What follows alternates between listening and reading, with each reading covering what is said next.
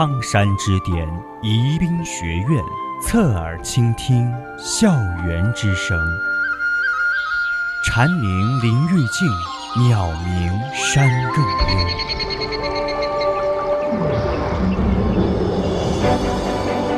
您正在收听的是宜宾学院 VOC 广播电台。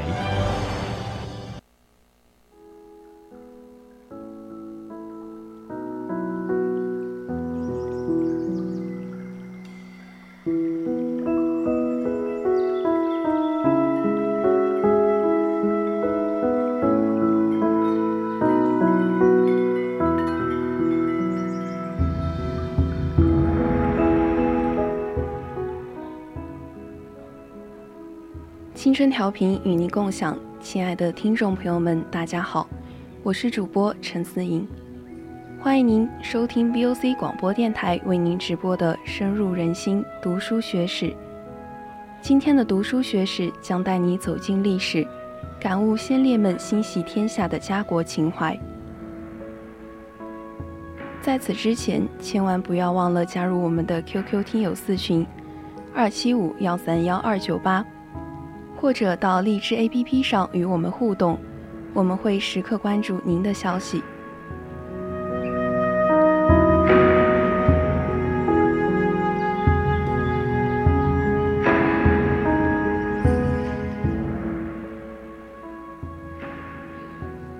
本次诗篇选自《重读先烈诗章》，本书由中共中央宣传部宣传教育局编写。收录了自1921年中国共产党成立至1949年新中国成立28年间，为中国革命牺牲的一百位革命先烈写作的诗歌。诗歌的作者既有李大钊、瞿秋白、恽代英等党的重要领导人，也有大批革命的青年革命者。诗歌表现了革命先烈忧国忧民。舍生忘死的革命精神和愿为革命抛头颅、洒热血的崇高境界，展现了革命先烈对革命必胜的坚定信念和大无畏的牺牲精神。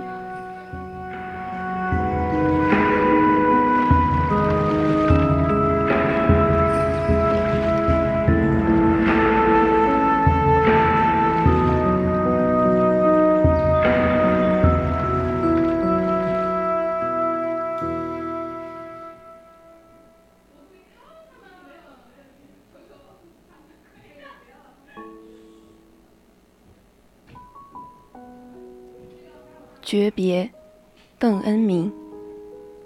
三一年华转瞬间，壮志未酬奈何天。不惜为我身先死，后继平平为九泉。这首诗写于一九三一年，是邓恩铭烈士被执行枪决前写给母亲的诀别书。邓恩铭。一九零一到一九三一，中国共产党创始人之一，山东早期党组织主要领导人。他于一九二零年参与组建济南共产党早期组织，四年出席中共一大，曾在莫斯科受到列宁接见。大革命失败后，辗转山东各地，领导党组织开展斗争，后不幸被捕。于一九三一年就义。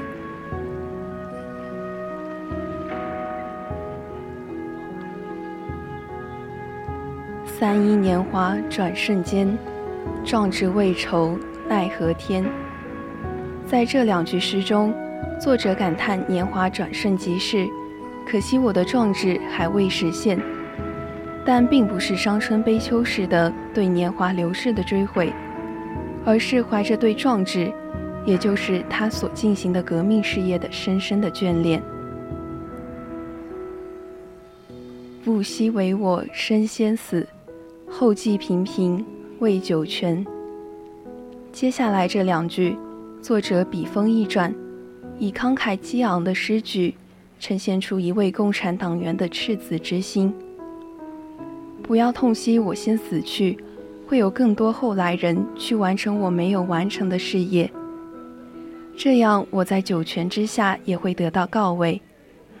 这既是对亲人的安慰，也是对自己革命信念的呈现。从邓恩铭这最后的一封作为遗言的家书中，我们可以看到他的生命即将熄灭的一刻。仍没有儿女情长的倾诉和呻吟，有的只是壮志未酬身先死的呐喊，只是对革命事业至死不渝的信念。这哪里是遗书，分明是革命的火把和号角。这种坚定不移跟党走的革命精神，应该成为今天每一位共产党员的坚定信念。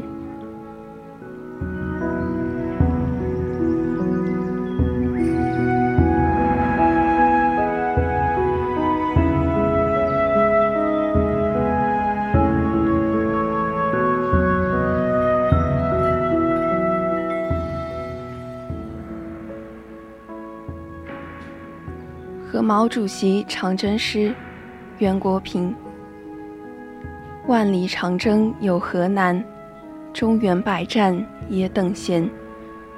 驰骋潇湘翻浊浪，纵横云贵等弹丸。金沙大渡争云暖，草地雪山杀气寒。最喜腊子口外月，夜辞蛮荒笑开颜。这首七律是袁国平读过毛泽东的《七律长征》后写下的动人诗篇。袁国平，一九零六到一九四一，中国工农红军和新四军重要领导人之一。他于一九二五年参加中国共产党，参加了北伐战争、南昌起义和广州起义及历次反围剿作战和长征。全国抗战爆发后，任中共中央东南分局委员、新四军政治部主任。一九四一年一月，在皖南事变中受重伤殉国，时年三十五岁。诗中第一二句先声夺人，破空而来，准确地传达出革命队伍所向披靡的精神风貌。三四句写红军纵横驰骋，转战潇湘云贵，视脚底苍山如弹丸。五六句描绘了江河、草地、雪山给征途带来的艰难险阻，但仍然势如破竹。七八句写红军攻克腊子口后的喜悦心情。整首诗意境雄浑，思路开阔。由典型生动的战争画面连缀而成，画面形象直观地突出长征各城的特征，为读者勾画出感同身受、惊心动魄的跋涉和战斗场面。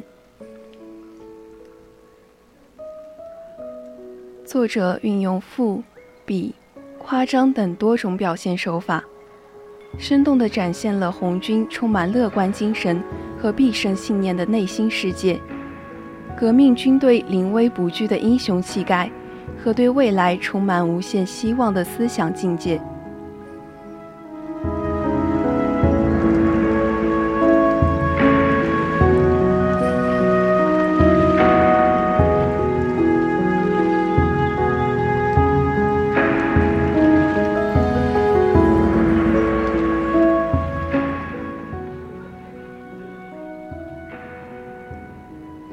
中，龙大道。身在牢房志更强，抛头碎骨气昂扬。乌云总有一日散，共产东方出太阳。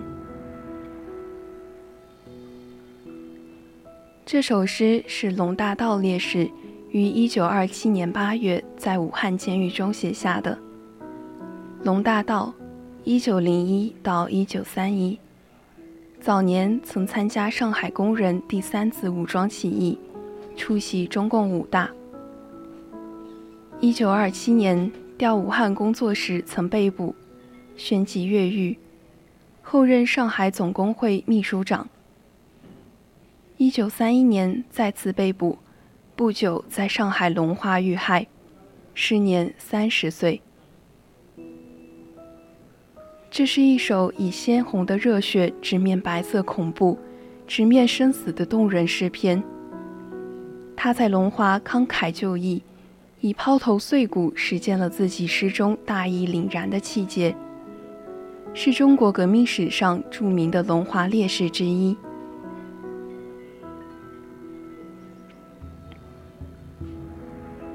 诗言志，既是审美倾向，也是诗歌传统。其核心主旨是，在言之有物的情境中，强调突出诗的意志、精神与灵魂。狱中一诗就充分体现了这一点，与著名的“砍头不要紧，只要主义真”的诗句一样，有一种直抵人心的力量。诗中弥漫着共产党人信仰与理想的光芒。可谓实现共产主义甘愿献身的壮烈情怀。正是因为无数共产党人有这种视死如归和大无畏的坚强品质，有前赴后继的奋斗与牺牲精神，中国革命才取得最后胜利。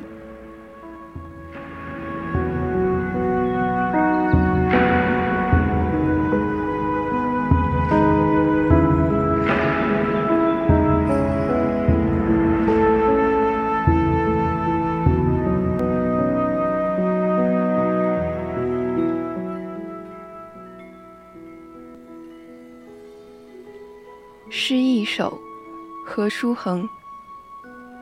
身上征衣杂旧痕，远游无处不销魂。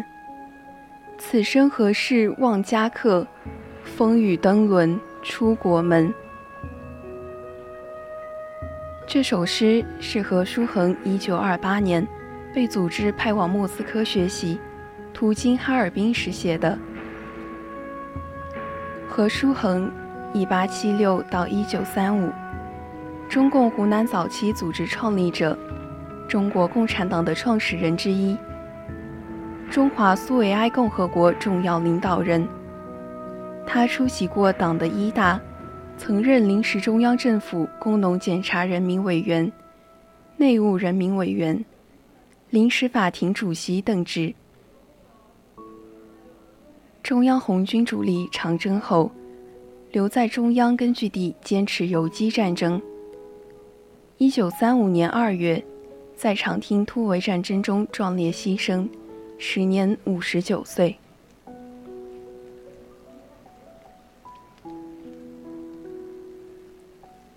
诗的开头就有意借用南宋诗人陆游“剑门道中遇微雨”的诗句。陆游原诗是。衣上征尘杂旧痕，远游无处不销魂。此生何事诗人未？细雨骑驴入剑门。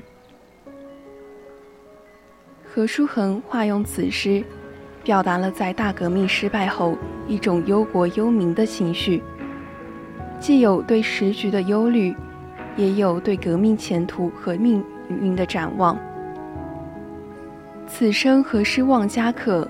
风雨登轮出国门，则描述了当时的白色恐怖气氛和危机形势。风雨暗示时局的动荡和不平静，此生则是自道身份，描述了革命者的特征和风貌。为了祖国前途和命运，又要抛家离乡，在风雨之中奔赴远方。也表达出作者的内心坚定执着。这首诗非常生动地刻画了一个为了祖国前途命运，充满忧患感，在风雨之中四处奔走的革命者形象。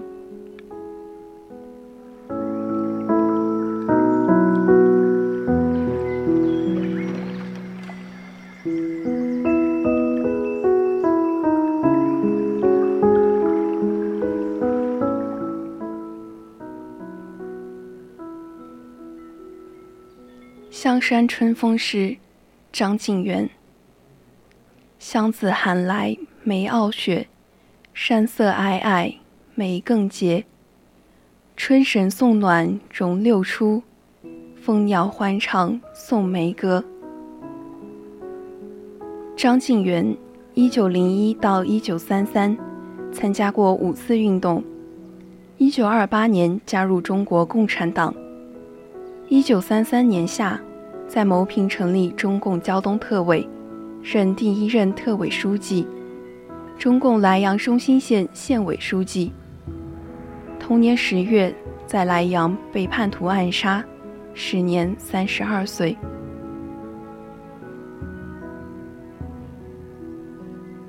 傲雪的寒梅，是中国诗画中不断重现的意象。这种自比的情操，这种自我的胸怀，与风骨气节相关联，与一个人的精神高度有关。中国的共产主义运动，一开始就有着对社会各阶层力量的深刻认知，并能够进行有效动员，从而召唤出所向披靡的革命力量。所以。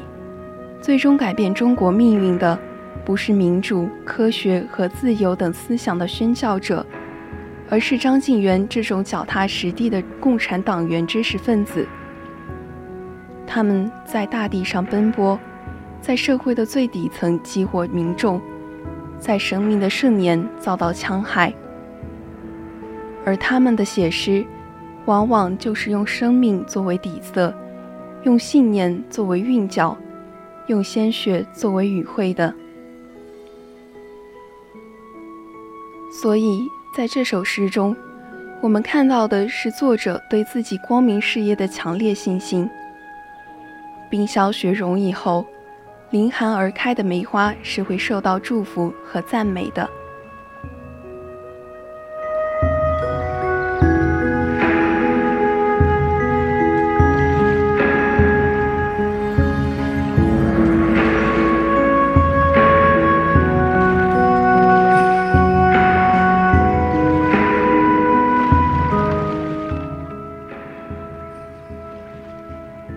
先烈的遗失是英雄的赞诗，是革命理想之花，是对国家的坚贞忠诚，更是对敌人的无比憎恨，对反动派的直言斥怒。我们的今天要进一步加强党性修养、人格教育培养，学习革命先烈心系天下的爱国情怀和昂扬蓬勃的胸怀志向。本期文章转载于《重读先烈诗章》，今天的深入人心读书学史到这里就结束了。我是主播陈思颖，我们下期节目再见。